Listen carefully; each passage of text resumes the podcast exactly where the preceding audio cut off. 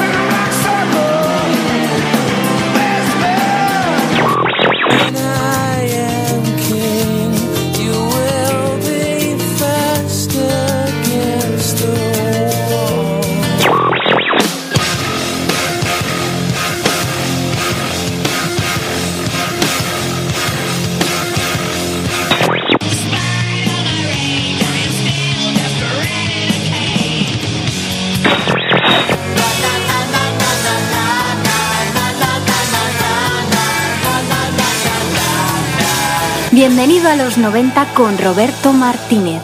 Eddie Vedder difícilmente olvidará la gira europea del año 2017. En cuestión de horas, su amigo Chris Cornell, aquel que le recibió con los brazos abiertos a principios de los años 90 en Seattle, había desaparecido para siempre. Eddie no hizo declaraciones, tampoco asistió al entierro de Cornell en Los Ángeles. Al día siguiente tenía su gira europea que arrancaba en Ámsterdam. Y precisamente eso es de lo que vamos a hablar y a escuchar hoy, sus tres primeros conciertos en Ámsterdam. De ahí cogeremos canciones y las comentaremos con gente que tuvo la suerte de estar allí.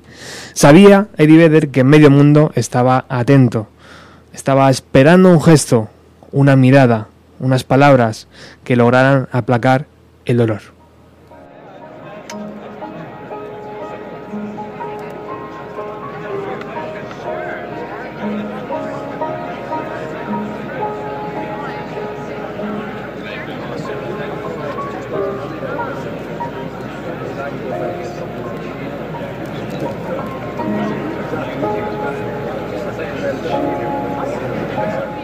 Nunca nunca su voz sonó tan frágil. Escuchamos ahora mismo el inicio del concierto celebrado la noche del sábado 27 de mayo en Ámsterdam. Es ya un documento histórico, por eso voy a dejar íntegro durante las primeras canciones donde se palpa la tensión del momento.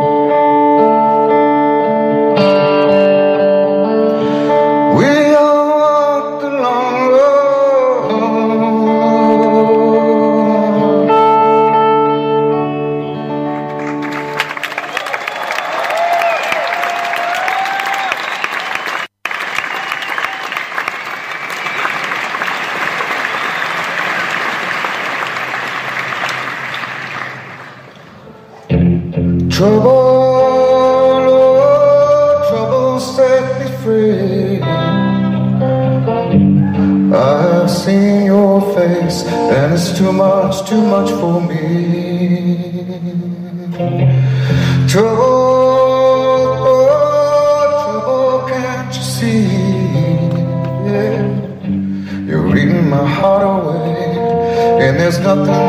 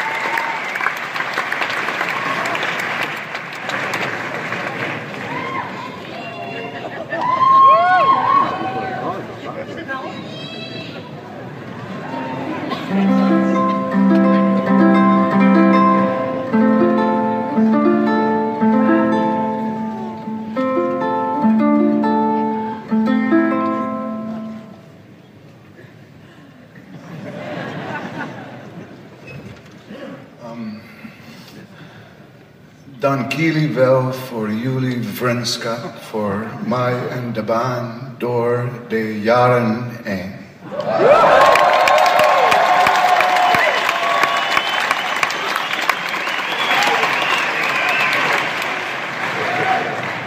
Het betekent veel voor me dat jullie er zijn wanneer we jullie nodig hebben.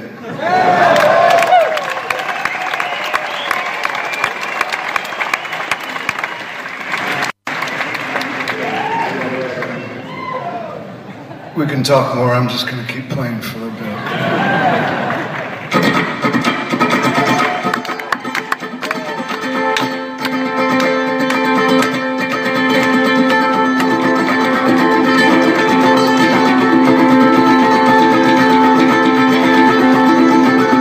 I wanna shake, I wanna wind down, wanna leave this mind and shout I've lived lies like an ocean in disguise. I won't live forever.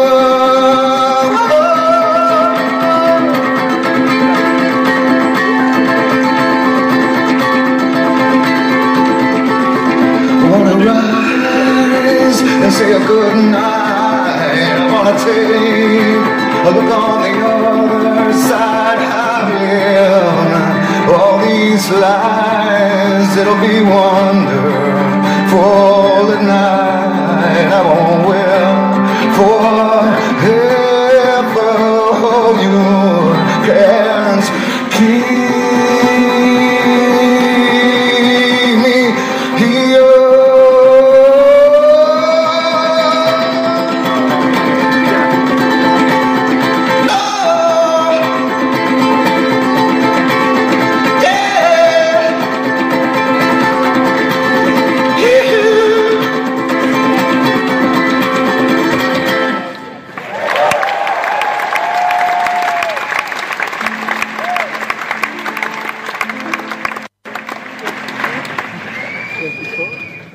should have known there was someone else. Down below, I always kept things to myself. Now I believe in nothing. Not today, as I move myself out of your sight. Oh, I'll be sleeping by myself tonight. Could never go with no one else. The hurt don't show, but who knows? Time will tell. I believe in nothing but the pain, and I can see this turning out right. Oh, I'll be sleeping by myself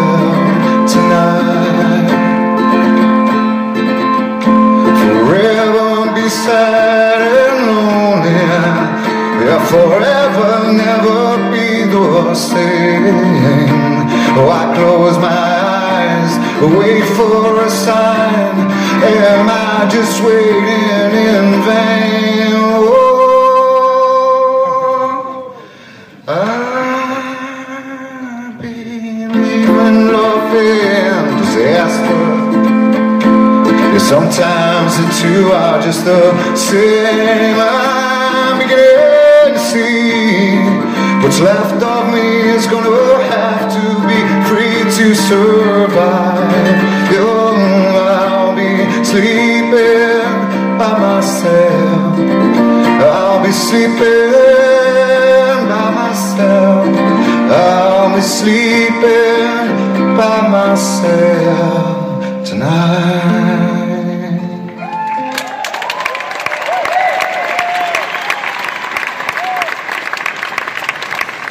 Pues así, con esas cinco canciones, con Lone Road, con Travel, esa canción de Cat Steven, con Sometimes, con Can't, Keep, eh, Can't Keep, perdón, y es esta canción, y con Sleeping Myself. Así comenzó el día 27 de mayo en Ámsterdam el primer concierto de Eddie Vedder de esta gira europea.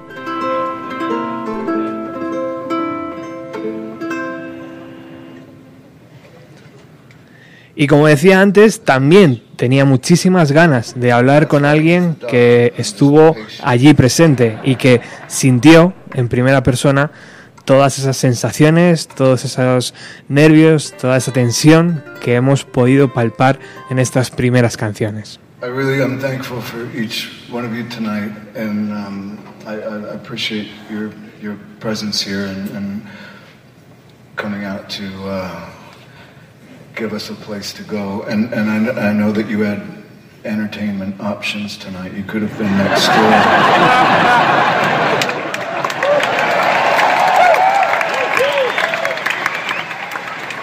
Tenemos ya al otro lado a Pau Peñalver, acá el Nerdo, miembro del Ten Club y que ahora mismo está a puntito de entrar en el Primavera Sound. Hola Pau. Pau. Check some of it out myself because I figured that would.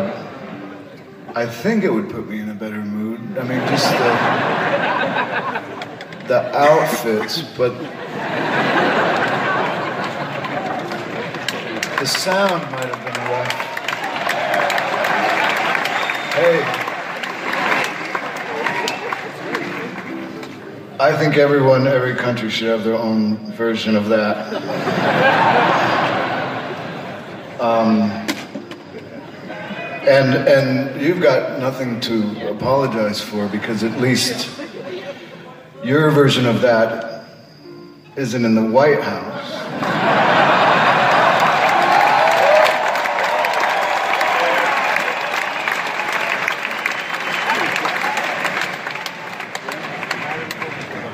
I'm really getting depressed. Vamos a ver si ahora ya tenemos a Pau al otro lado. Hola Pau. Hola, ¿cómo estáis? Muy bien, muchísimas gracias por atendernos. Eh, sabemos que estás ahí a puntito de entrar en el Primavera, un espectáculo también en toda regla lo que te espera esta noche. ¿eh? Sí, bueno, tengo la- los sentimientos a flor de piel igual que el sábado pasado. Bueno, cuéntame un poco, Pau, porque te he presentado eh, Pau Peñalver, le he dicho bien, eh, acá conocido como El Nerdo, miembro del Ten Club, eh, y tuvo la suerte, la suerte, suerte, suerte, con, con grandes letras en mayúscula, de estar el día, el sábado 27, allí en Ámsterdam. Y escuchábamos las cinco primeras canciones y ahora escuchábamos hablar a Eddie Vedder sobre los Pappers, sobre, sobre, mm, sobre todo cuando la chica esta le, le gritó lo de te queremos, ¿no? Y él dio las Sí. gracias porque dijo, joder, es que realmente lo necesito. Pero Pau, coméntame, de- desde el minuto uno, tío, desde que te sientas en tu asiento, desde que entras por la puerta, ¿qué ambiente había allí? A ver, eh, había mucho respeto, también se nos envió, yo soy del club de fans de Pearl Jam, desde el Ten Club ya se nos advirtió que era importante no grabar nada, ni móvil, ni nada por, el, por el- la trascendencia de la actuación, entonces había mucho respeto, eh, la única voz que se oyó continuamente durante todo el concierto fue esta chica que decía Eddie, Eddie, I love you, I love you, que es como que cortaba un poco la tensión porque era una, fue para mí, yo lo titularía Autopista hacia el cielo, lo que hizo Eddie Vedder en realidad. Eh, cada canción, si lo asimilas a un escalón, construyó una escalera que nos llevó desde donde estábamos, sentados en el AFAS Live de Ámsterdam, hasta el cielo, para recordar a todos aquellos que se han perdido por el camino. Totalmente.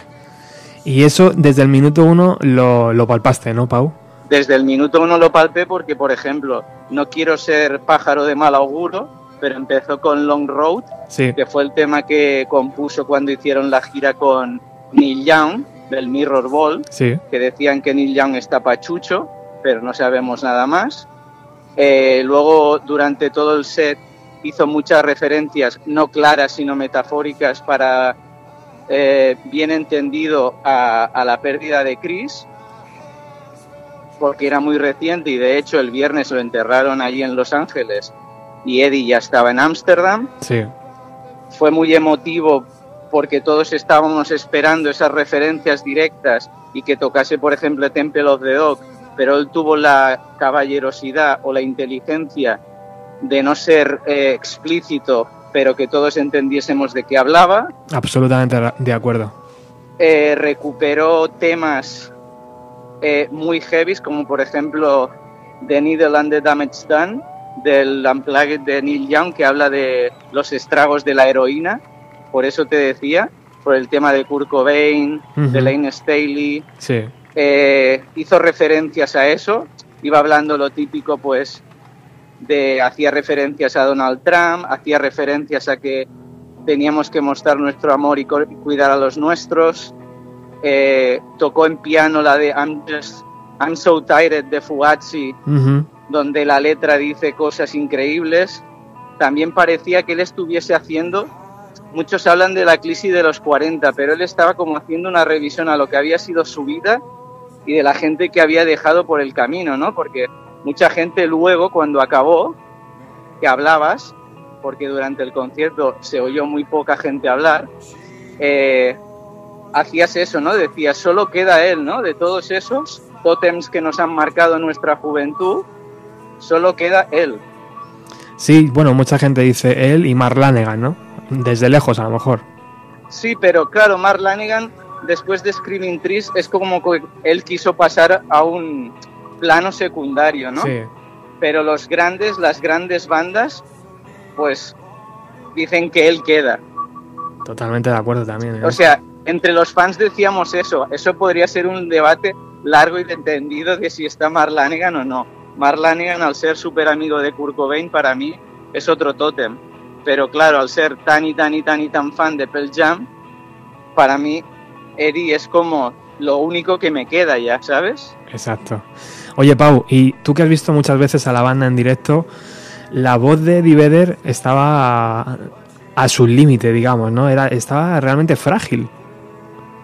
Yo creo que no. O sea, ¿No? es muy heavy. Yo pensaba que no, porque como para mí ha pasado mucho tiempo desde la última vez que los vi, pero solo han pasado tres años, porque yo los veo cada año que puedo y tocan, sea en Europa o sea en Estados Unidos.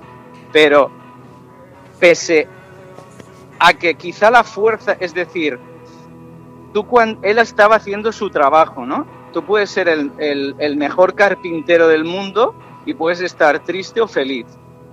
Él estaba utilizando su instrumento a la perfección, o sea, no desafinaba, digamos, Sí, eso, eso es así. pero quizá sí que había momentos que no podía empalmar cuatro canciones seguidas como cuando está con Pearl Jam, ¿no? Que hacía esas pausas leves pero silenciosas y tan impactantes que cambiaba algún tipo de letra para hacer referencia a todos esos que no están, Sí, ¿no? O sea, lo que hizo, lo- la grandeza de ese concierto es que tocó en un concierto donde yo he visto a Wizard y cabe muchísima gente, pero muchísima. Nos hizo sentar en sillas y parecía que estuviésemos en un auditorio de 500 personas. Ese fue realmente, ¿sabes? Yo estaba en la fila 16 y no eché en falta estar en la fila 1. wow. O No, sea, él lo que consiguió también es que demostrar que si él solo puede hacer todo eso, imagínate cuando se junta con los otros. Exacto. La grandeza de, de la música en vivo y, de la, y la grandeza de, de este, de este cantante y, y escritor de canciones. Que mm, yo te decía esto de la voz, sobre todo porque él estaba haciendo su trabajo perfectamente, no desafinaba en ningún momento, pero yo acostumbrado a escuchar y a verles también en, directo, les sentía como esa, ese toque melancólico inevitable y ese toque mm, como no cansado, pero sí como... mm, También tienes razón, él echó mano, cuando estás viviendo lo desde el punto de vista de fan, él echa mano de su profesionalidad. Sí. Entonces hubo momentos que él dejaba de cantar porque evidentemente el público seguía la canción, ¿no? De hecho, ahora re- realmente no recuerdo cuál era en concreto, pero hubo una que dijo, esta ya la sabéis, y ya empezamos directamente el público. Él ya no la empezó, y, y en esos momentos es cuando tú haces tus respiraciones como músico, eh, ¿no? Quizá haces tu, tu ¿no? Sí, tus tu ejercicios propio mentales. trabajo para no romper a llorar, ¿no? Por ejemplo, que el día siguiente, o sea, en Ámsterdam he hecho tres fechas, Sí. la segunda fecha sí que sí que echó a llorar porque le habían comunicado que la madre de su mujer había muerto. Sí, sí, sí, sí, sí. Y, y también paró muchas más veces los... Bueno, no, no paró, pero sí que se equivocaba y reun- reuni- eh, eh, reanudaba las canciones, ¿no? Cosa que en la primera fecha yo creo que en el que tú estuviste mm, mm, no hubo ningún error prácticamente en las canciones, ¿no? No, claro, la primera se jugaba mucho, tenía mucha presión. La madre de la mujer de Chris Cornell le estuvo dando, le estuvo dejando fatal por las redes sociales. Tenía la presión de no acudir al, al funeral de su gran amigo. También tenía la presión de prepararse con tiempo y bien toda la gira europea, porque era la primera noche de esta gira europea que aún sigue, que hoy toca en Berlín, es decir, y acaba el 24 de junio. Eh, también los rumores, o sea, yo lo veía que está, estaba muy profesional, eh, o sea, muy presionado y tuvo que tirar de profesionalidad, porque antes de esta gira se rumoreaba que Pearl Jam el año pasado tenía que venir, no vinieron, luego empezaron que si hacía gira nueva Soundgarden y quizás se tomaban un, un, un descanso Pearl Jam, todo eso creo que en algún momento le pasará factura, es decir, él puede ser un profesional, pero quizá cuando acabe la gira o le pilla el bajón y dice estoy un tiempo sin tocar, o al revés, se da cuenta de que la vida es efímera y coge Apple Jam y empieza a hacer giras sin parar, como ha habido épocas que ha hecho desde el 2006, que es como fue otro retorno, ¿no? Efectivamente. Esperemos que sea la segunda opción, sin duda. Oye, Pau, ¿qué sensación tuviste de, del escenario, la puesta en escena, todas las luces? Eh, cuéntame un poco, ¿qué se veía sobre el escenario? Había un piano, o sea, ya no era como, la, por ejemplo, el DVD que sacó de Water on the Road, era él solo y unas cuantas guitarras y su maleta, ¿no? Siempre que sale de viaje lleva su maleta. Sí. De hecho, en el DVD de los 20 años de Pearl Jam, en su casa tiene una maleta para cada gira que ha hecho. Pues en esta vez, por ejemplo, lleva más de una maleta. Eh, no bebió vino como normalmente bebe, es decir, solo bebió agua. Eh, tenía muchas guitarras. Eh, cogió el, el cuarteto de cuerda este Sí. que había ensayado con ellos. Hizo duetos con Glenn Hansard. Es, fue diferente, no sé. Intentó, yo, claro, yo hablo desde el punto de vista de superfan. Yo el miedo que yo tenía es que yo me echase a llorar. Pero no pasó. Que alguno habría, alguno, alguno o alguna habría por allí, claro. Seguro, seguro. Fue todo muy emotivo y muy respetuoso. Pero es como él allí nos mostró quién era Eddie Vedder. Lo que había allí era él. Solo con Pearl Jam, con Temple of the Dog, todo. Las pegatinas, las guitarras, todo. El ukelele, o sea, todo. Lo que es él, desde que empezó, desde que se iba a San Diego en autobús para hacer los ensayos en Seattle, hasta el 2017, que es un hombre con hijos y que está perdiendo a sus amigos inevitablemente, o evitablemente, no lo sé. Absolutamente. Pau, ¿cuál es tu apreciación personal sobre el adiós de Chris Cornell? ¿Cuál es mi apreciación con lo que pasó? Sí, ¿cuál que es que mm, sé que no Que se, es se le puede dar que ningún nuestra- ningún que la vida, la vida, seas carpintero, vuelvo a decir lo mismo, maestro de inglés, periodista musical o rockstar, pasamos por las mismas fases y nuestra vida siempre estamos con esto y criticamos los libros de autoayuda, pero la vida es muy frágil y siempre que nos preguntan cómo estás, siempre contestamos por respeto o por que socialmente nos lo han enseñado, bien. Pero a veces dentro ni los más queridos, por ejemplo, ni su mujer, saben cómo realmente te, te sientes. O sea, yo no tenía ni idea de que Chris llevaba tantos años con el tema de la ansiedad y la depresión. Que puede ser eh, fruto de las adicciones, podría ser, pero hay gente que nunca ha sido adicta y que vive esos, o sea, lo que te decía, esos momentos de crisis, ¿no? Ese momento de crisis que si eres afortunado quizá tienes una cuando tienes 40 años, pero si eres una persona normal la puedes tener en cualquier momento. Por eso es importante, yo leí un día que era importante en los momentos bajos pedir ayuda a tus amigos, no tener miedo de pedirla y descansar. Pero ellos quizá, claro, recuperó Soundgarden, hizo su gira y también siempre cuando eres amante de alguien, de un músico, como yo era de Kurt Cobain, no piensas que lo haya hecho él. ¿Sabes? Piensas que ha sido un error, que, que se ha pasado con la medicina, que Sí. se le ha ido la olla.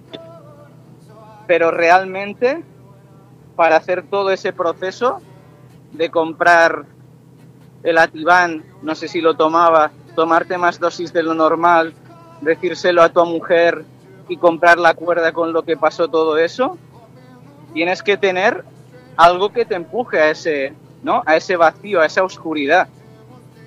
y tiene que ser más grande que lo que tiene realmente, ¿no? Tres hijos, una mujer, multitud de fans, fama, dinero, respeto, no lo sé. Y además la pérdida cercana ya de varios amigos, ¿no? Claro, pero es que además nos ha pillado a todos fuera de, lugar porque no ha sido ni del club de los 27, ha sido con 52 años que se podía haber retirado y hacer lo que le diese la gana y después de estar totalmente en forma, o sea, no es la época de Audioslave, es la época después de la gira en solitario cuando tocó en el liceo, hizo un concierto increíble, una voz perfecta, un buen estado de forma, estaba guapo, pelo largo, envidiable, vamos. Pero eso era de cara afuera, de cara adentro nunca sabes. Yo puedo estar hablando contigo ahora Sí. y parecer la persona más motivada y feliz del mundo y quizá por dentro estoy viviendo un infierno personal que desconoce mi familia, ¿sabes? Absolutamente, absolutamente, así es. Para romper un poco este momento de Chris Cornell y Sí, sí, sí, sí. tan, tan duro, porque realmente todavía estamos muy afectados, estamos todavía que no, no somos capaces de asimilarlo y eso que ha pasado ya una semana y pico. Eh, muy gracioso Eddie Vedder, ¿no? Cuando eh, hizo referencia a una, creo que es una banda que estaba tocando cerca de allí, ¿no, Pau? Bueno, fue increíble porque estábamos en la zona del AFAS Live, que es donde está el estadio del Ajax, Sí. Y está Figo Dom, que es una sala donde tocaba Anouk, que es rollo Palau Sant Jordi, y ha tocado también muchos días, muy famosa, y vimos también a alguien que tocaba en el campo del Ajax. La gente iba con sombreros de cowboys. Yo, sombreros de cowboys y rojos. Yo pensé, hostia, que la hemos cagado. Que está, esto es el final de liga. Yo pensé dentro de mi ignorancia, ¿no? Como el final de liga español, es el final de liga del Ajax y como pierda, aquí se va a liar parda y además durante el concierto solo vamos a oír celebraciones de goles. Pero no, antes de entrar, como buen fan y buen eh, viajante de conciertos, fui a una pareja y le dije, ¿qué ocurre? Y dice, pues que tocan The Toppers, que es la, la banda de country más famosa de toda Holanda. O sea, pero estamos hablando de que tocaban en un estadio como si tocara U2 en el Estadio Olímpico. Wow, Entonces, increíble, increíble. Mucha, mucha gente. Piensa que yo meses antes fui a ver a Wizard y solo estábamos los fans de Wizard en, ese, en esa explanada, Wow. porque es un centro comercial. Entonces coincidían tres conciertos multitudinarios, más el más grande, gente vestida todo de cowboy, holandeses vestidos de cowboys. Qué grande, tío. Entonces Eddie dijo, bueno, empezó a, a bromear sobre eso, pero el gran showman a nivel cómico, digamos, de la noche, que no quiero desmerecerlo, fue Glenn Hansard. O sea, ese hombre es un Andreu Buenafuente y además es músico, o sea, es muy heavy. Nos entretuvo bastante y yo creo que es el que realmente está haciendo de, de balanza positiva a la gira de Eddie, ¿no? Me Exacto. imagino que cuando ellos dos están solos, eso le puede ayudar a Eddie. Y además han labrado una gran amistad. Sí, sí, sí, sí. Yo creo que es muy positivo tener a Glenn cerca, Sí, sin duda. O sea que de, de Toppers, de Toppers son, sí, de Toppers. de Toppers Sí, porque lo busqué, lo pregunté y no me he atrevido a escucharlo, pero si tengo un mal día lo haré. De Toppers estaban tocando por allí cerca y Eddie Vedder gentilmente da las gracias al público que ha venido a verle porque dice que tienen varias opciones de entretenerse esa misma noche, ¿no? Sí.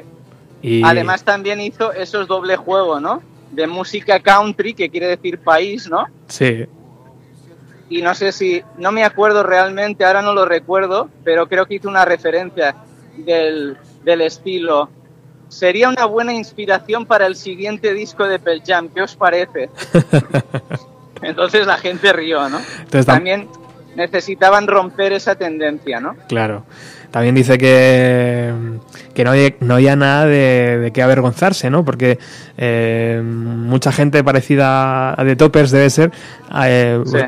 una de esas personas está gobernando el país en la Casa Blanca, ¿no? Decía algo así. exacto. O sea que. No, porque además también lo de Trump fue, estuvo muy bien porque Glenn Hansard eh, tocó una canción de Buddy Guthrie. Sí, Y en la Buddy Guthrie, hace muchos años, vivía, no me hagas decir dónde, pero creo que en Nueva Jersey, y su, su el hombre que le alquilaba la, la habitación era Pete Trump. O sea, Toma muy ya, heavy. toma y ya. lo echó. Y por eso hizo esa canción que tocó él, ¿no? Qué grande. Oye, Pau, ¿y la chica que no dejaba de gritar el concierto al final consiguió acercarse a Eddie? eh, recibió unas palabras. ¿Qué, qué pasó con ella? Si no recuerdo mal, eh, cuando acabó todos fuimos adelante a ver si podíamos conseguir púas y demás y demás. Y alguien le, do la, le dio la púa a ella. Porque ella, eh, o sea, su voz era Sí, diferente a todo el mundo. La- o sea, muy alta. la audiencia se reía cada vez que, que hablaba. ¿eh? La audiencia se reía cada vez que, que le gritaba. A ver, eh, no fue muy constante. Si tocó dos horas y cuarto, quizá lo hizo cinco veces. Lo hizo en los momentos que se tenía que romper el hielo. O sea, fue sabia en ese, momen- en ese sentido. Sí. No fue del palo, cállate ya, ¿no? Y además, tampoco solo fue Eddie, Eddie, Eddie. También dijo lo de I love you, entonces, ¿no? Él cuando dice yo lo necesito, gracias, tal, ¿no? Sí, sí, sí, sí, sí. También recuerdo en el concierto, Pau, un, un chico de que llegó allí de Manchester, puede ser, y dijo dijo algo sobre aquello, sobre Liam Eso no, Gallagher. es- eso, eso no, le son, le- no le sentó muy bien a Eddie. Ujú. Eh, ya se vio su, su cambio de cara y dice, sí, ya me acuerdo de ti, eres el listillo de mis conciertos, algo así dijo. Pero no, ¿sabes? No le hizo, no, no intentó seguir ese hilo, ¿no? ya. Pero más adelante sí que habló de Manchester. De hecho, el, cuando te digo que el Ten Club nos está enviando mails continuamente, ¿no? Con los horarios y demás, Sí. ah, también nos envió uno que decía, ¿no? Debido a los últimos sucesos, no, no sé si hablaba de Manchester, ese mail lo tendría que volver a chequear, pero debido a los sucesos, eh, nos gusta, no se pueden llevar bolsas grandes, no se puede tal, Sí. se requisarán cosas sospechosas. De hecho, yo iba a llevar mi bolsa con mi DVD para que me lo firmase y fui con camiseta, pantalón y bambas y ya está. Muy bien. Se guardó también, Pau, un minuto de silencio, ¿verdad? Antes de empezar los conciertos. Antes de empezar el concierto no lo recuerdo. ¿No? Eso no lo recuerdo. Quizá fui un momento a, a vaciar mi bufeta, pero yo no estaba. Bueno. Pues yo creo que hemos hecho una buena foto, ¿no, Pau? ¿Nos dejamos algo en el tintero? Nos dejamos que no haya podido tocar en el Azquena. Bueno, Eso es lo que nos dejamos. absolutamente, ya ves. Pero yo espero, como decíamos antes, que coja la segunda opción y que en breve tengamos a él y a su banda por estos lares y que afortunado desafortunadamente pasemos página, aunque Chris merece todos los homenajes y los tendrá seguro, pero tiremos hacia adelante. Solo tenemos una vida y gracias a Dios o no, o gracias a Pearl Jam y a Eddie Vedder, tenemos una música que nos acompaña para que sea mejor y nos ayude a superar los obstáculos. Ha sido un verdadero placer, Pau, hablar contigo hoy. Nos has hecho sentirnos un poco más cerca de ese concierto.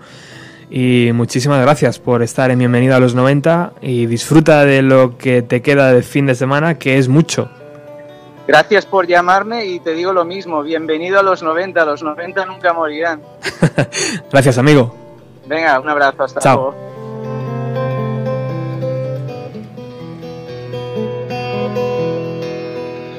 I sing the song because I love the man. I know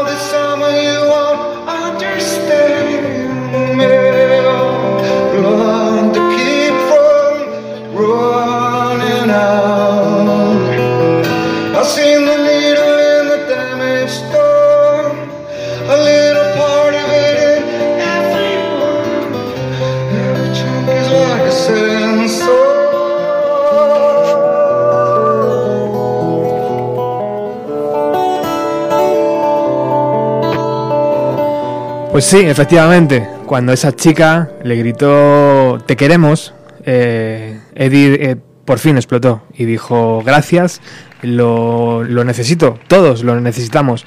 Esta noche estoy pensando en un montón de gente, en algunos en particular y en sus familias, y sé que recuperarse de la pérdida requiere tiempo, si eso llega o sucede en algún momento lleva tiempo y eso requiere decir, eh, eso, quiere decir que debes empezar de alguna manera. Así que dejamos, dejemos que se haga la música, que se haga el amor y la fraternidad aquí en Ámsterdam.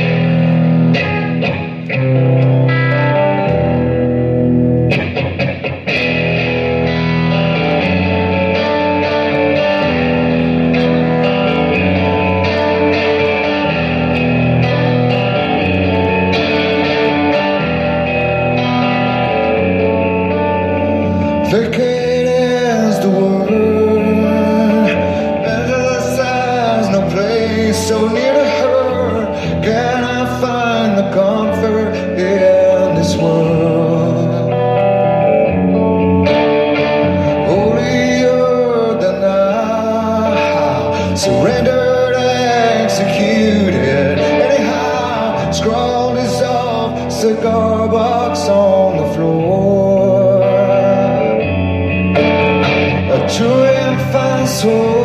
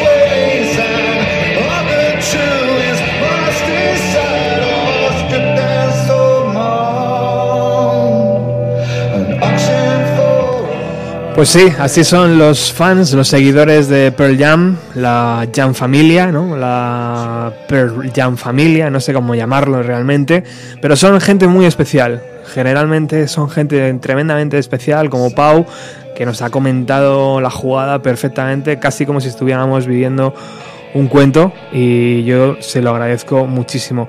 Y al igual que Pau, hay muchísima gente que ha visto a Eddie Vedder y a Pearl Jam muchísimas veces y uno de ellos está ya al otro lado del teléfono. Además es una persona que a mí particularmente me tiene flipado. Él se llama Anselmo y es el alma de un pueblo, podríamos decir, porque es capaz de mover mm, cielo y tierra para hacer que Cascante en, en Navarra esté en el mapa. ¿Y cómo se hace eso? Con trabajo duro, con mucho cariño y con mucho talento. Y así él está dando vida junto con su equipo a, es- a esas estaciones sonoras que se celebran cada tres meses, creo recordar, tres o cuatro meses, ahora nos lo contará, contará él, y que el próximo, la, próxima ya está confirmada para el 2 de septiembre con, con nombres tan importantes como fue el Fandango, como él y ella DJs, con Airbag, con Pianet y con un nombre que desvelarán la próxima semana. Hola Anselmo, buenas tardes. Hola, muy buenas tardes, Roberto. Jolín, vaya presentación más chula y vaya invitado más genial has tenido, Pau. Se me ha caído la baba de escucharlo. Qué maravilla, ¿verdad? Bueno, maravilla para, para maravilla tú, tío, que estás dando lo mejor de ti y estás haciendo que Cascante esté en, en todo, en la boca de todos. O sea, y yo encantado, que he estado allí hace muy poco y me enamoré de tanto del pueblo como de su gente, porque sois maravillosos. Pues muchísimas gracias, me alegro mucho. O sea, si tú me cuentas eso que has venido como visitante a disfrutar de, pues, de nuestra gente y la programación de estaciones sonoras y dices eso, pues entonces el proyecto ha cumplido su objetivo. Al final el objetivo es pues eso, que la gente venga, lo pase bien, disfrute, haya buena música y haya vida y haya felicidad. Entonces si lo has cumplido es estoy muy orgulloso de ello. Esa es la idea, ¿no, eh, Anselmo? Sí, ese es el objetivo, sí, sí. Pues eh, es que sí, tío, porque lo, lo que vivimos hace unos, unos, unos meses, eh, unas semanas, quiero decir, fue realmente admirable. O sea, profesionalidad, todo bien puesto, tío. eh, la gente muy cariñosa. Yo lo que veía alrededor de las estrellas de Sidoní, de Virginia Díaz, de toda esta gente que, que llega, llevaste, pues era eso, que todo el mundo les, les quería muchísimo, que les agradecía que estaban allí Y yo, solo te veía a ti currar, tío, porque tú para allá, para acá, para acá, para allá, ¿sabes? Te, vi las 24 horas eh, currando, tío. Sí, sí, sí, no, no queda otra. O sea, al final, si estamos así esta edición, que era el número, el ciclo número 10, pues era como, pues como la gota que colma el vaso, ¿no? O sea, Estaciones Sonoras nació con la idea de, pues aquí en, en la zona en la que vivimos, en la zona de la Ribera de Navarra, en la parte sur de Navarra, al lado de Tudela, pues el mundo de los conciertos y eso, pues eh, están, la verdad es que estamos pasando una buena época en los últimos años y esto nació como estaciones sonoras, como un ciclo que cada, cada estación del año, invierno, primavera, verano y otoño, pues hagamos un encuentro cultural. Pues que hoy en día y sin discriminación de edades, ni estilos de música, ni nada, ¿no? Eso por eso se llama estaciones sonoras, ¿no? Entonces, en las épocas invernales y otoñales, pues estamos en espacios in- interiores, más pequeñitos, ¿no? Más, más modositos, pero con mucha carisma también. Y los, en los primaverales, que era el que tú est- estabas hablando ahora y que estuviste, pues sí, la verdad es que pues son a- al exterior, ¿no? Entonces, como te comentaba un poco, esta décima edición llevaba muchos, muchos meses trabajando. Bueno, llevábamos, que yo, pues por suerte, pues bueno, soy un poco el que el director del proyecto me han nombrado, pero detrás mía hay como 20 amigos, ¿no? 20, 20 personas, un equipo de trabajo muy variopinto, eh, pero bueno, todos con la misma ilusión, ¿no? De, de poder hacer en cascante esto, ¿no? Qué guay. Para nosotros esto es un sueño, o sea, yo creo que si lo haríamos por, por dinero eh, estaríamos eh, mordiéndonos las uñas y enfadados porque sería no habría dinero para pagarnos todas las horas que hemos metido de trabajo. y encima, como tú muy bien dices, ¿no? Llega el día y me ves currando todo el día de lado a lado, ¿no? Que lo normal hubiera sido que hubiera llegado el día y que hubiera disfrutado, ¿no?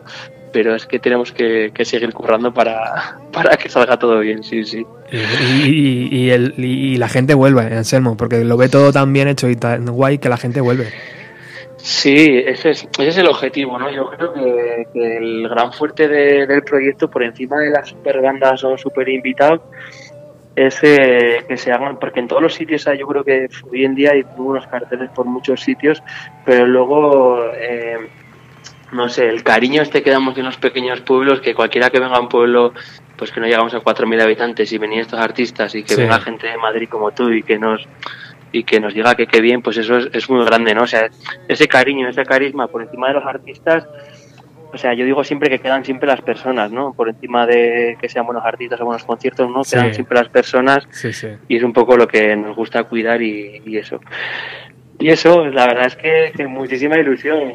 Ahora, como muy bien decía Virginia Díaz en 180 grados, que hemos tenido la fortuna de pues de que nos confirme, hacía oficialmente las confirmaciones de Fue el Fandango y de, no, de Pianet Sí. y de Díez, pues eh, pues que pues eso pues está pues es que nosotros para nosotros Virginia Díaz era como una estrella intocable y ahora nos apoya nuestro proyecto nos lo defiende desde su corazón desde su forma como profesional ¿eh? y aparte de que sea o así así que es algo que nos que nos llena de Absolutamente. Sabes que desde aquí Sí. también nos, nos encanta Virginia. Esta mañana creo que de hecho a- en 180 grados a- a- lo- os ha nombrado, o sea que, que perfecto. Sí. Y, y te, te puedo, te puedo adelantar que en unos minutos va a entrar por teléfono también, porque mañana va a hacer un especial sobre Chris Cornell y, y me, me apetecía un montón escuchar y decir qué, qué nos va a preparar mañana. Pero, eh, Al- Anselmo, Tú has. eh, la- mi mayor sorpresa, que fue eh, la organización y el trabajo, se vio ya eh, superada absolutamente cuando me dices, bueno, pues si yo a Pearl Jam los habré visto 10 veces, ¿no? ¿Cuánto, ¿Cuántas veces has visto a la banda? sí he visto a- en total a Pearl Jam y a Eddie Vedder en solitario eh, 12 veces 12 He tenido la veces. fortuna, sí, he tenido la for- fortuna de poder verlo, ¿no? Como bien contaba antes Pau, ¿no? Pues ahora en España es muy complicado. O sea, toda persona fanática de, de o de Eddie pues tienes que... Ya te planteas que si quieres ir a verlos tienes que coger un avión, ¿no? Y sí, he tenido la fortuna. Mi primera vez fue pues en, en Barcelona, en Badalona. Luego estuve, estuve en Vitoria, en Madrid, luego en Calais, en Ámsterdam. Luego cuando intentas viajar fuera de España, pues intentas buscar eh, una ciudad donde tengas dos fechas, ¿no? Que sea lunes, martes o miércoles, jueves, dos días seguidos para poder ir a verlo. Y sí, sí, es maravilloso. Y ahora desde aquí, desde la, desde la lejanía, por temas laborales, tuve que decir desde que salió la gira de Eddie Vedder que no, que no podía ir tristemente y me estoy comiendo las uñas viendo la gira, haciendo el seguimiento de la gira de, de. ¿Qué, qué has te- qué has- ¿Cuáles son las noticias que te llegan desde la lejanía, como, como bien dices? Porque, claro, se muere Chris Pues Cornell. veo, veo un veo a un Eddie Vedder, pues eso, pues muy desnudo, muy, muy natural, muy pues un poco como contaba Pau, ¿no? Pues muy sentido por todo lo que está pasando y de hecho el, el setlist de- del primer día pues lo, lo marca todo, ¿no? Di- Dice mucho, ¿no?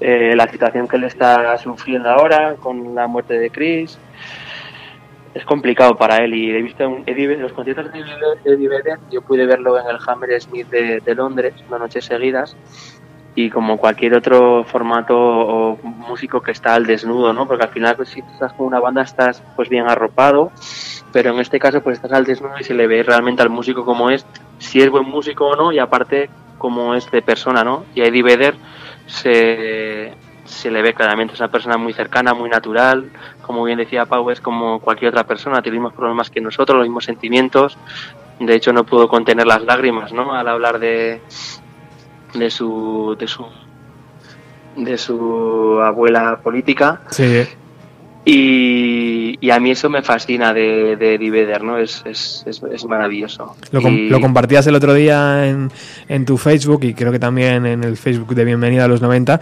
y mm, decías que, que te maravillaba, ¿no? Como un personaje tan enorme como Eddie Vedder, pues prácticamente se deshacía, ¿no? Hablando de su, de su abuela política. A mí eso me, me parece fascinante. O sea, Eddie es una estrella, una estrella mundial del rock, pero siempre ha sido o, la imagen que yo le conozco de él, pues una persona que pues siempre con- con la cabeza bien baja y con los pies en el suelo y o sea y de hecho los los bolos y las giras de Pearl Jam así son o sea Pearl Jam en ningún momento eh, o sea, sí hace grandes estadios, pero en ningún momento monta grandes espectáculos. Se basan en lo que ellos saben hacer, ¿no? Que es el espectáculo musical y sus setlist, ahí lo puedes ver. Si tú haces seguimiento de los setlist de Eddie Vedder, pues estos tres días no tiene nada que ver ningún bolo con ningún otro, ¿no? Eh, y, y tampoco de cuando estuve yo viéndolo en el año 2012, ¿no? Eh, ahora está incluyendo nuevos homenajes, como puede ser el Héroes de David Bowie, que empalma con, con Jazz Breed, de, Sí. de que esa es maravillosa y múltiples más. O sea, a mí Eddie Vedder es que es- soy muy fan de Eddie Vedder como músico y como persona, ¿eh? como él, ¿eh? de lo que le conozco como artista. ¿eh? De las veces, eh, Anselmo, que has podido verle, eh, ¿has podido llegar a, a hablar con él? No, No, no, no. no, no. no. Complicado. No soy tan fan, ¿eh? No soy tan fan. O sea, yo no soy un ultra fan de Grand Hotel o de, Sí, sí, de perseguirle. de perseguirle. O sea, si le viera le daría un abrazo. Es una persona que sin conocerle le quiero, ¿no? O sea, le daría sí, sí, sí, un abrazo súper fuerte porque, joder, me gustan mucho sus, sus letras, su forma de expresar. O sea, es una persona que, que para mí que crea tendencia, ¿no? O sea, de su forma de ser, su forma de vestir, su forma de actuar en el escenario. Es maravilloso, sí, sí. Qué bueno. O sea que tú dices que es, mm, si te lo encontrara le darías un abrazo porque te da esa sensación y yo creo que es justo la que transmites tú, Anselmo. Porque yo, lo poco que te conocí, ¿Ah, sí? estaba, estaba encantado y digo, joder, es que este es un amigo para toda la vida ya. Oye, Anselmo, una cosa. eh, está está este Pau diciendo antes que la... eh, no sé si era la suegra, suegra de eh, Chris Cornell, está en Twitter. No sé si has leído. La mujer, la mujer. Ah, ¿es la mujer? Sí, ha comentado que era la mujer. Es la mujer. Yo creo que es la suegra, ¿eh? No, Ah, es la suegra. No, no es, Ah, la- bueno. no es la mujer de Chris Cornell, es la suegra de Chris Cornell que está en Twitter incendiando todo. Y el otro día escribía: El mundo está de luto por un ángel, Chris Cornell, excepto la persona que más. excepto eh, la persona a la que más ayudó. Él no es humano, no es un hombre. Y así, repetidas me- veces, metiéndose con la figura de, de Eddie Vedder.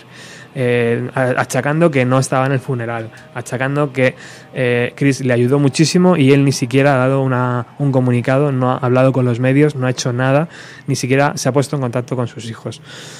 Esto a, a mí me huele que, que esta mujer mm, la deberían controlar un poco más, ¿no? Porque, porque bueno, el, el homenaje del día 27 es ya en sí pues la mejor respuesta que se le puede dar. Sí, o sea, Eddie Vedder está muy por encima de todo eso. Bueno, es una persona que quiere mucho a los suyos y lo demuestra cada... Claro. Lo ha demostrado, el lunes lo demostró, ¿no? Hablado vosotros el sábado, lo demostró con el Shell Lead y es la forma en la que tiene que hablar. O sea, las redes sociales... Recientemente hemos vivido en España también con una persona querida, algo similar, que te, te abrasallan a mensajes Sí. inco- incoherentes, ¿no? Bueno, ya ves. y, sin, y sin saber, o sea, pues ha pasado, ha pasado y estando en un funeral no solucionas nada. O sea, si Chris Cornell volviera a vivir por ir al funeral, pues tal vez tendría sentido, ¿no? Pero el trabajo sigue y hay que seguir adelante. O sea, o sea, por ir a un funeral no se soluciona nada. O sea, es entendible. O sea, yo creo que no, no merece la pena ni, da- ni darle bola. Poco, Pero bueno, o sea- po- poco o nada. Lo que pasa que ya sabes que los medios enseguida, donde Sí, ven un poco de sea- sangre, tiran, ¿sabes? Pero, o sea, que ya no son ni los medios. Tristemente, ahora cualquier persona Sí. que por la red social puede dar bola o puede hacer Efectivamente. una, una bomba, ¿no? Efectivamente. bueno. Bueno, pues nada, Anselmo, muchísimas gracias por estar un ratito aquí en Bienvenido a los 90, que como sabes, eh, pronto te enviaré el proyecto allí a Cascante porque me voy a comprar una- un piso y voy a vivir allí, eh, porque me estoy enamorando de todo Sí, aquello bueno. y ya sabes. Tienes que venir a hacer el 90 cascante. Te vamos a invitar a que vengas aquí, hombre. Faltaría más. Porque tú también pinchas y demás, ¿no? Pinchas Bueno, por aquí bueno, en un ya. festival en Soria. ¿Dónde he podido Sí, sí, aprendo, aprendo de la jefa, ya sabes. bueno, muchísimas majo, gracias. qué majo. Que te, te- Muchísimas gracias a ti. Te- te voy a te voy a guardar en la nevera, pero pro- pro- pronto te saco para hablar más sobre Pearl Jam, ¿vale? Y sobre y sobre otros Sí, programas de música. Sí, sí, lo, lo mismo te, te informo que estoy muy caliente con lo de la gira de Eddie Vedder y estoy Hostias. mirando vuelos para ¿Sí? poder irme a, a Italia. No me, no me extraña, tío. Pues si te vas, me lo dices, por favor, y hacemos un especial desde allí, lo que sea. No sé, algo se nos ocurrirá. Vale, vale, te voy informando. Muchísimas gracias por contar conmigo y por aquí me tienes para lo que necesites, ¿vale? Un abrazo, un abrazo. Y a Radio Utopía, gracias. Gracias a ti. Un abrazo.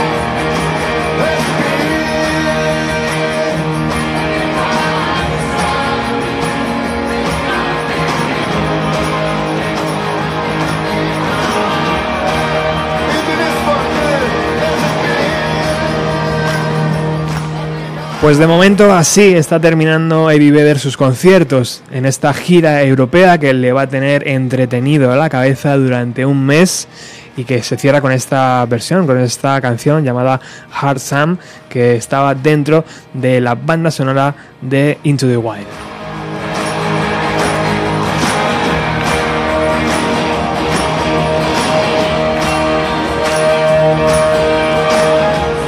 Estamos escuchando además el concierto que ofreció el pasado sábado 27 de mayo del año 2017 en Ámsterdam y que, como sabéis, es un ya un documento histórico porque Eddie Vedder no había abierto la boca después de la muerte de Chris Cornell y fue en ese concierto cuando ya pudimos verle y mm, paladear qué, eh, qué le pasaba por la cabeza. El set list, como bien decía Anselmo y como bien decía Pau, lo dijo todo.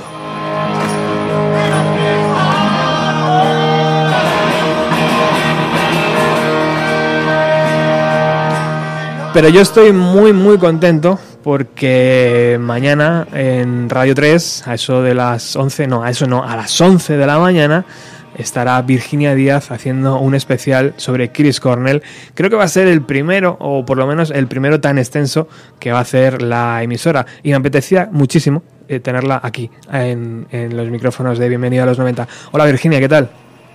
Hola, ¿qué tal? Ya sabes que es un placer para mí siempre que me llames y me abras las puertas de bienvenida a los 90. Es una gozada. Bueno, me estoy frotando las manos, querida amiga, porque mañana toca hablar de uno de los grandes, ¿no?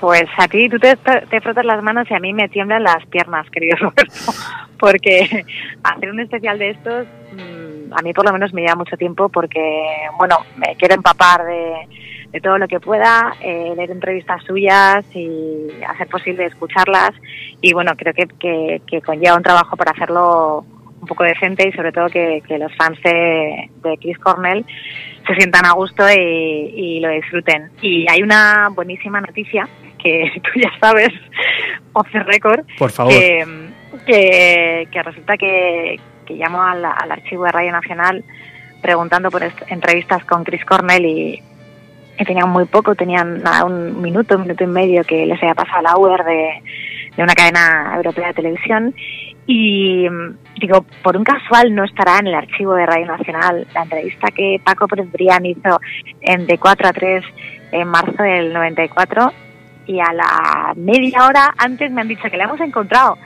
Se nos ha caído la lagrimilla. pues totalmente. dicho, No puede ser. Absolutamente. Es verdad, es verdad. Y, y nada, así que sacaremos parte de esa entrevista que los clientes de Bienvenida a los 90 han escuchado de sobra porque eh, está, está recuperada. Y la sacaremos porque mm, tiene cosas que, que son, tiene testimonios de Chris Cornell que son bastante actuales. Sí. Y eso que han pasado 23 años y son bastante actuales. Dice cosas que, que vienen al pelo al día de hoy y bueno, que siempre es, mm, es una gozada poderlo escuchar y, y ya desde luego es un documento histórico.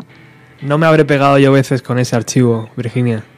Joder. Y, Ya, ya lo y- sé, y que no, y que sé. no, y que no, y por arriba, por abajo, por la izquierda, por la derecha. Yo entraba por todos los que podía, y que no, y que aquí no hay nada. ¿Cómo que no? Tenemos que, tenemos que investigar más porque sí es verdad que, que antes no se, se abordaba nada y desde que empezó a, digitalizar, a digitalizarse toda la información, eh, sí que tenemos todo, tanto entrevistas Sí. como conciertos, como bueno todo tipo de programas. Pero antes no, antes solamente se guardaba eh, los testimonios que se ofrecían en los informativos Claro. y también los, los conciertos limpios que se retransmitían a través de la emisora, sobre todo a través de Radio 3, pero, pero por ejemplo, yo pregunté por los programas de, de Radio 3, los programas que son legendarios, como el programa de Paco, de 4 a Sí, 3, sí. me dijeron que no se guardaba nada, y resulta que he preguntado por esta entrevista, y sí, así que habrá que investigar, porque a lo mejor por entrevista sí viene, Bien, de 4 a bien. 3. Bueno, a, lo- mejor algún, algún oyente está diciendo, ¿pero de qué hablan estos, estos chicos? Claro, es verdad, vamos a ponerlos en contexto. Bueno, hay- más de esta cosa. Hay un blog que, que, que honra la memoria de un programa de Radio 3, de Radio Nacional, que, que se emitió en la década de los años 90. El programa se llamaba De 4 a 3, estaba presentado y dirigido por Paco Pérez Brián. Paco ha pasado por alguna, alguna, alguna vez por este programa y por el de Virginia también. Y bueno, ha estado Paco donde, donde le llaman prácticamente va. Y mm, entonces eh, la idea inicial era, joder, me voy a poner en contacto con Radio Televisión Española porque ellos tendrán todos los programas de Paco y me gustaría volver a escucharlos. Negativa, negativa absoluta del archivo diciendo que no tienen nada. Entonces, eh, la única opción que me quedó, Virginia lo sabe bien, es hacer este blog, hacer un llamamiento vía internet para que la gente que grababa en sus cintas en sus casas me las enviara y yo lo pasaba digital y lo compartía. Y en eso estamos todavía, o sea que... Sí, pero vamos, que, que lo que quiero aclarar, aclarar es que la negativa es porque realmente no se grababan esos programas, no se guardaban. Entonces, a lo mejor ese programa se, se guardó porque era un especial y había una entrevista y se consideró, bien considerado en su momento, que habría que guardarlo. Entonces, a lo mejor eh, voy a volver a preguntar por los programas de, en este caso de Paco, de 4 a 3, Bien. si por algún casual tienen todas las entrevistas que han realizado, porque Bueno, ahí, tenemos un, como- un documento bastante histórico, ¿eh? Con todas las que hizo. Sí, sí, desde luego, ahí tenemos tenemos eh, un, un baúl que bueno, tenemos tesoros completamente. Y además, Tesoros. y además la única emisora de España que lo tiene. Exactamente, sí, sí, Hay ya que- podemos sacar pecho. Hay que lucirlo, claro que sí. Bueno, Sí, mañana señor. a las 11 en punto os quiero a Eso todos eh, sintonizando Radio 3. Bueno, la podéis sintonizar antes, por supuesto. Eh, pero a las 11 eh, todos que paso lista y que mañana 180 grados de Virginia Díaz va a estar estupendo con ese especial Song Garden, Chris Corner, eh, especial Chris Corner, perdón, que sonará Song Garden, por supuesto. Sí, Y- bueno, de hecho nos vamos a centrar más en Soundgarden porque creo que es lo más importante que ha hecho él y bueno, tuvo seis discos con, con la banda. O sea Mm. que, pero vamos, sí, vamos a hacer un repaso de, de Audioslave, de Temple de Dog, de incluso de algo del En solitario, de su paso por la banda zona de singles, en fin, de todo un poco, pero bueno, eso que espero que, que os guste, que a mí me está flipando de verdad hacerlo y recopilar todo y Pero me gusta. es un, es, es un trabajo duro porque se para mí requiere a mí por lo menos me requiere mucho tiempo pero Sí. es gozoso Me gusta, me, gusta la sensación esa que dices de que me tiemblan las piernas, porque así Sí, es, sí, sí, es- ¿eh? es como hay que hacer las radios, realmente. sí sí sí ¿Sabes? sí sí me impone muchísimo la verdad es que sí Así que Virginia, muchísimas gracias por estar aquí. Mañana te escuchamos. gracias a ti gracias Un besazo. saludo para todos chao hasta luego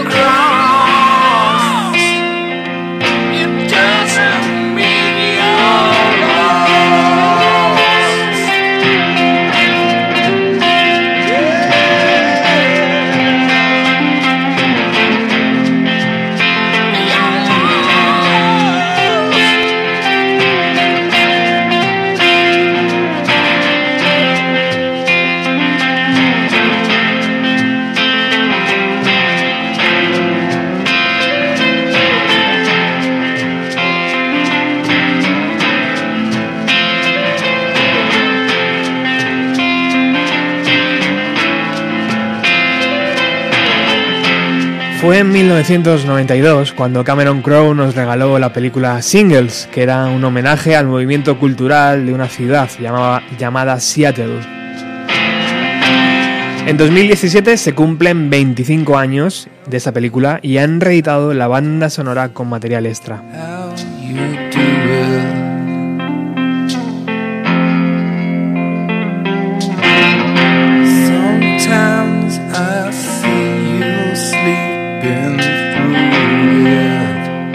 Además la reedición llegó a las tiendas justo un día después del adiós de Chris Cornell.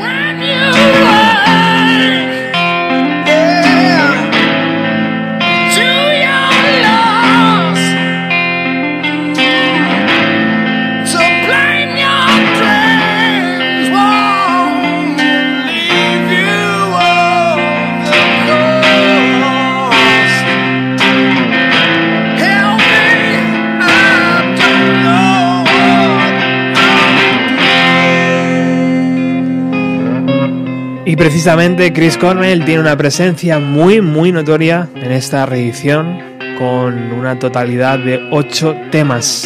Es un, una reedición que por supuesto si eres amante de los años 90 debes tener. Esta era la canción Ferry Boat Number 3. Bueno, pues continuamos en Bienvenido a los 90. Quedan 15 minutos de programa, pero vamos a aprovecharlos bien. story after story after story. I won. I won. And the other thing, chaos. There's zero chaos. We are running, this is a fine-tuned machine. ¿Os suena esa voz? Sí, es Roger Waters, que nos pregunta a sus 73 años, ¿es esta la vida que realmente queremos? Y así ha titulado también a su primer disco en 25 años. Desde el año 92 no sacaba LP el bajista de Pink Floyd.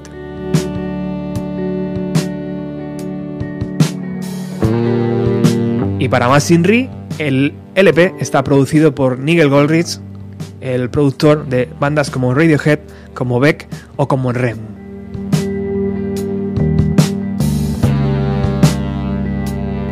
El disco sale mañana a la venta, día 2, pero aquí en Bienvenida a los 90 ya lo podéis disfrutar.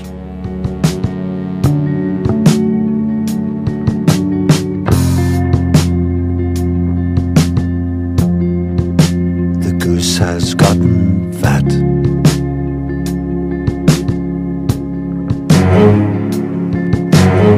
Caviar in fancy bars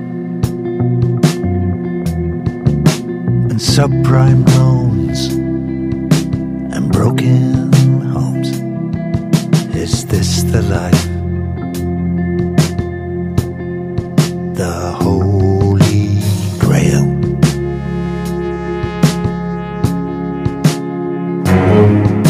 It's not enough that we succeed. We still need others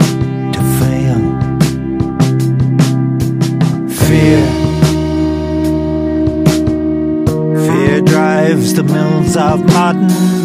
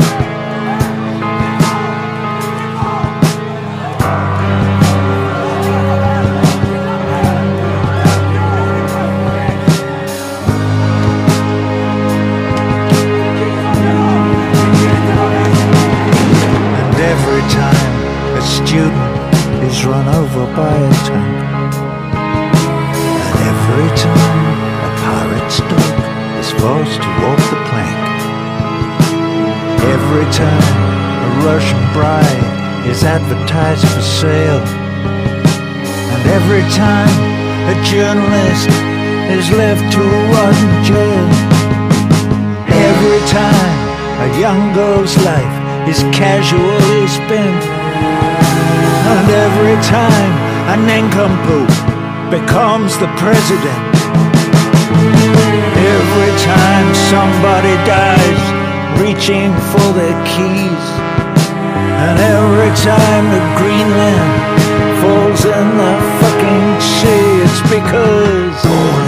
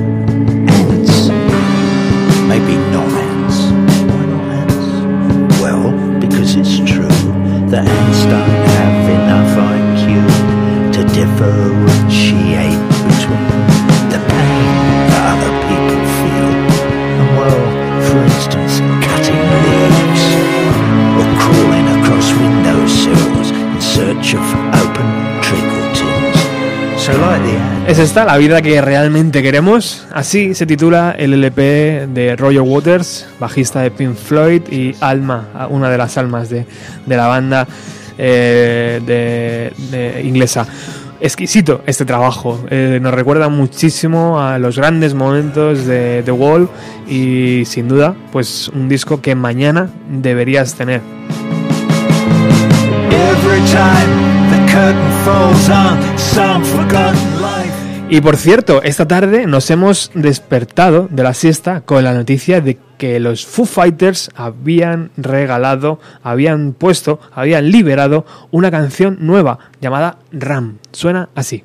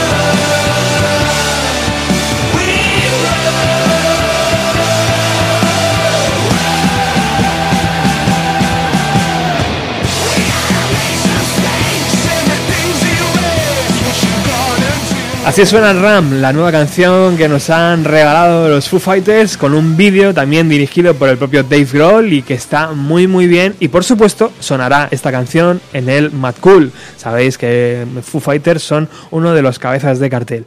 Por cierto, también ayer nos presentaba Liam Gallagher su nueva canción. Esta no, esta es la de los Foo Fighters todavía, que a veces nos fallan las máquinas. Ahora sí, Liam Gallagher.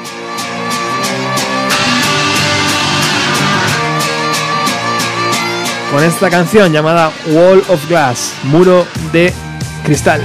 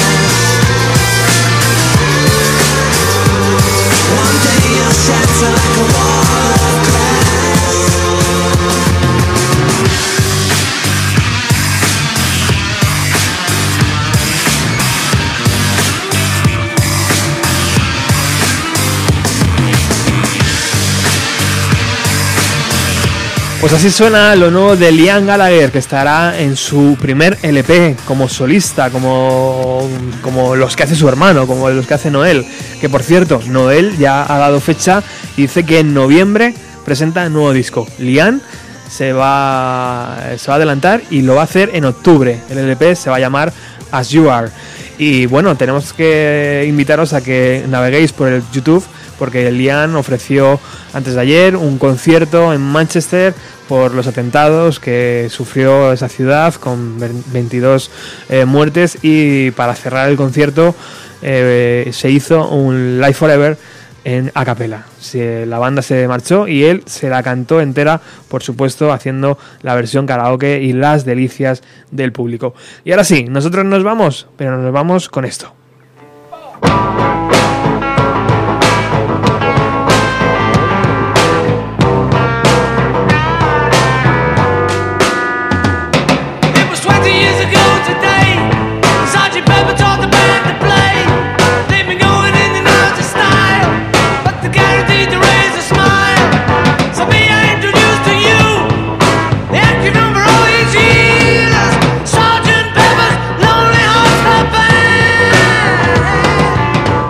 El Sgt. Peppers, el icono, uno de los iconos, uno de los discos icónicos de la historia del pop de, nuestro tiempo, cumple 50 años.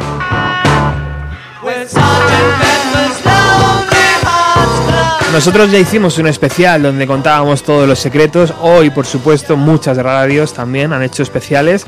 Y esta es una toma alternativa, una, una toma que podemos encontrar en esa edición 50 años que viene repleta de pistas eh, alternativas, demos, eh, canciones inacabadas. Bueno, toda una experiencia para el fan.